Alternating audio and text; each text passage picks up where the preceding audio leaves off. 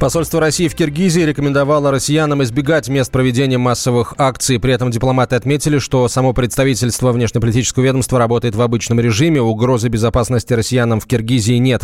Также в посольстве отметили, что подготовка к заседанию Межправсовета Евразийского экономического союза в Киргизии идет в штатном режиме. Оно должно пройти 9 августа в городе Чолпон-Ата. А в Госкомитете нацбезопасности Киргизии заявили, что сторонники экс-президента во время спецоперации по его задержанию использовали женщин и детей как живой щит. Отмечается, что бойцы спецназа стреляли только резиновыми пулями, а сторонники Атамбаева вели огонь боевыми патронами.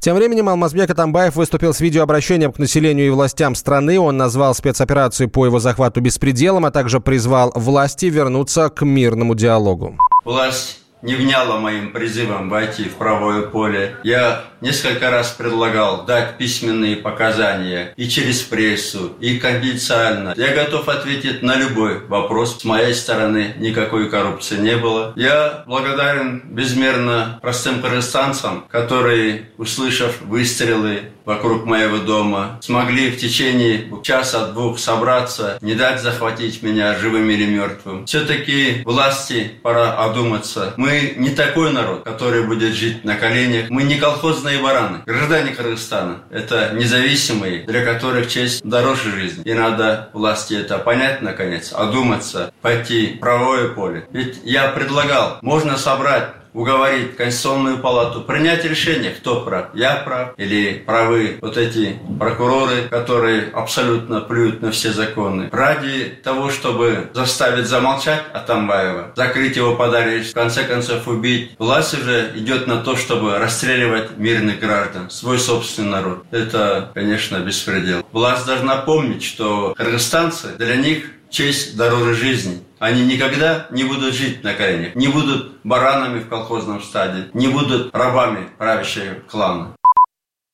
В Минздраве Киргизии рассказали о состоянии пострадавших бойцов спецназа. По словам пресс-секретаря ведомства Жилды Сайчергиновой, несколько человек сейчас в реанимации.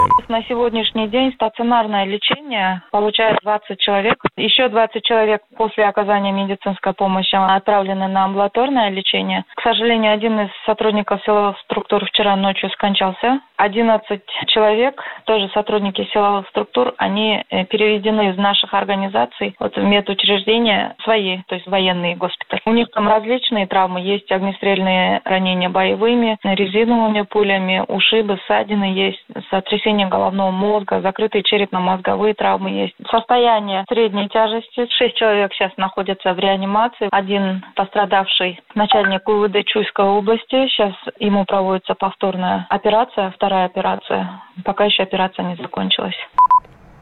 Общественный советник Атамбаева Фарид Ниязов рассказал, что народ планирует проводить бессрочные митинги. В 11 часов был митинг здесь, в этаже, в Народном штабе. Люди высказали за то, чтобы идти в город, проводить бессрочный митинг. Потом вышел Атамбаев, он поддержал это, и отсюда вот во второй половине дня люди поедут к зданию медиафорум, это офис партии СДПК, и там будет проведен митинг. Атамбаев попросил людей отпустить спецназовцев, которых оставили здесь. Люди опасались новой атаки, вооруженной атаки со стороны ГКНБ и МВД. Сейчас люди согласились отпустить. Атамбаев выступил и сказал, что не ожидал такой жестокости. Люди отмечают, что спецназ приехал, стал, стал стрелять. В том числе ранили бывшего председателя ГКНБ, своего же начальника бывшего, Абделя Сигизбаева. Не давали оказать помощь раненым и врачи приехали только через полтора часа. Понятно, что эта жестокость стороны спецназа, она вызвала ответную реакцию защитников, и спецназ тоже, бойцы спецназа очень сильно пострадали.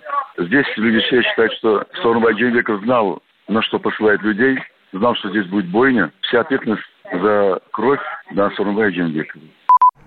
В Совете Федерации заявили о готовности России оказать Киргизии помощь. Как рассказал член Комитета по обороне и безопасности Франц Клинцевич, власти должны дать своевременный отпор экстремистским силам, которые захотят воспользоваться нестабильной ситуацией в стране. Сегодня постсоветское пространство с точки зрения дестабилизации западные спецслужбы держат под тотальным контролем. При первой же возможности будут его тревожить. Ситуация, которая сегодня есть э, в Киргизии, самая страшна тем, что тяжелые социально-экономические условия самой республики в силу объективных, субъективных обстоятельств, многих э, социальных проблем, которые сегодня есть. Та взрахленная почва, когда возникают экстремисты. И я очень боюсь, что этим вопросом те негласные представители Трампа, которые сегодня всегда существовали и существуют, начнут эту почву тревожить. И не исключаю активизации исламского государства для дестабилизации обстановки. Вот что самое опасное. Сегодня люди, которые пытаются разыгрывать эту политическую карту, самоуверены с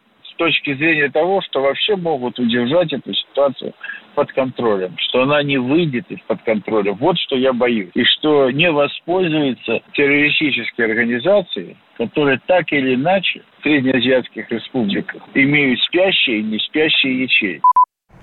Страна, дважды пережившая революцию, может вновь столкнуться с дестабилизацией, считает политолог Марс Сариев. По его словам, Атамбаев пойдет до конца, чувствуя колоссальную поддержку населения. Ситуация дежавю напоминает революции 2010 года, когда около форума собрался митинг, и они отобрали оружие у спецназа, тоже избили их и двинулись в город. А сейчас они отобрали оружие в резиденции и двинулись в форум. А с форума они двинутся в сторону парламента, это центр города. А Тамбаев пошел в банк он со своими сторонниками собирается повторить революцию 2010 года. Идет экстренное заседание Совета Безопасности с участием президента. Внеочередной очередное экстренное заседание парламента состоится Георгу Кенеша, которая должна одобрить или опровергнуть решение Совета Безопасности. Но я думаю, что парламент одобрит. Я думаю, что компромисс невозможен уже. Атамбаев, понимая, чем это может для него закончиться, он собирается выйти из резиденции со своими сторонниками и прийти в город. Атамбаев возглавлял Киргизию с 2011 по 2017 годы. В июне парламент проголосовал за лишение Атамбаева неприкосновенности и статуса экс-президента. Это дало возможность привлечь его к уголовной ответственности. Алмазбека Атамбаева обвиняют в узурпации власти и коррупции, но он считает, что подвергается политическому преследованию со стороны нынешнего руководства республики.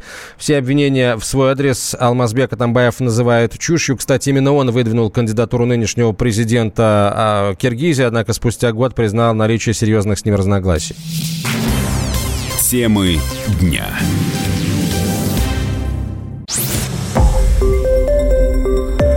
Радио «Комсомольская правда».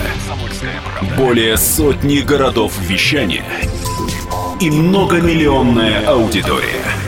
Калининград 107 и 2 FM. Эм. Кемерово 89 и 8 FM. Красноярск 107 и 1 FM. Эм. Москва 97 и 2 FM. Эм. Слушаем всей страной.